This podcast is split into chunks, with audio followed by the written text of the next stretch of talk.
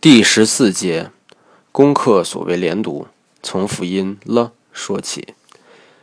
先说说辅音了，这个音和中文中的了没什么区别，只不过英文中很多元音之后跟着了的音节，而中文中却只有了作为声母，后面必然跟着一个韵母，即相当于英文中的元音。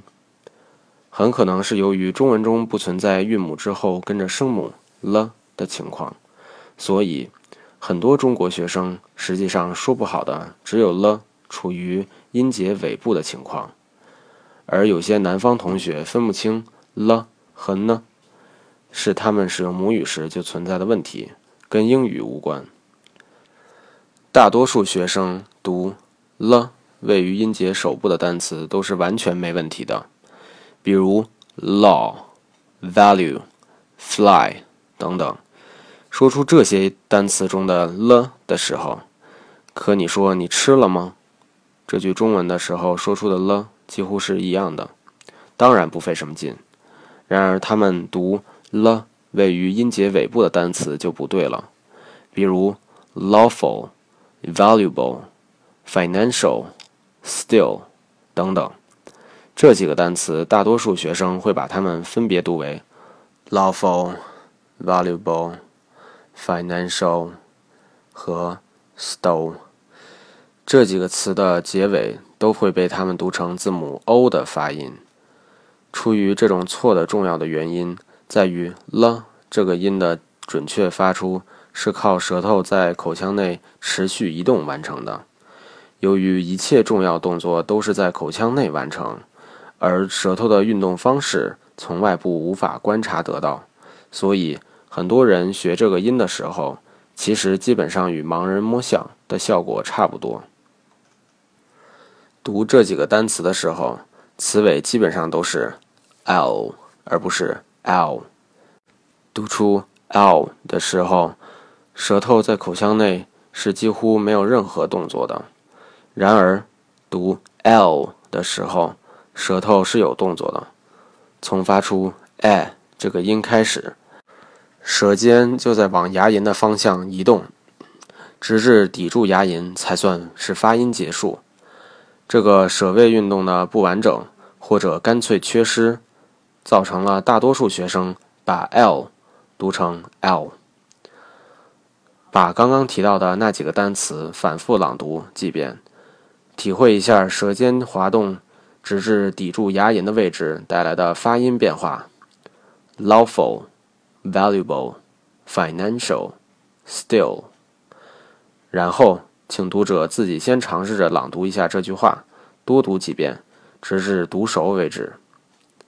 I'm sure you'll enjoy this community service, and you'll gain valuable experience at the same time。现在，然后再认真听这段文字的录音。第一篇倒数第四句， 初学者马上就会发现自己读的与录音之中有明显的差别。录音中有两个词末尾的了音与临近单词开头的元音连读了。I'm sure you'll enjoy this community service, and you'll gain valuable experience at the same time.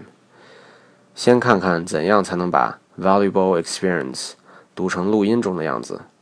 如果 valuable 这个单词词尾的 l 结束的时候，舌尖位置不在牙龈上的话，那么为了读出录音中的连读效果，就需要重新启动舌尖的运动，于是听起来就非常笨拙。所以读 l 的时候，舌尖运动完整非常重要。进而，在运动前面讲过的关于停顿的知识，为了能够把重音所在的音节。B 读清楚，之前故意夸张点加进停顿，这样读 valuable experience，在 licks 发音之后，马上把嘴唇合上，稍等一会儿，然后稍微用点劲儿把 b 读出来，感觉就对了。多试几遍就肯定能够掌握。其实上面句子中的 you enjoy 也是一样的机理。如果自我感觉还是非常生硬的话，那就是还有一处需要改进。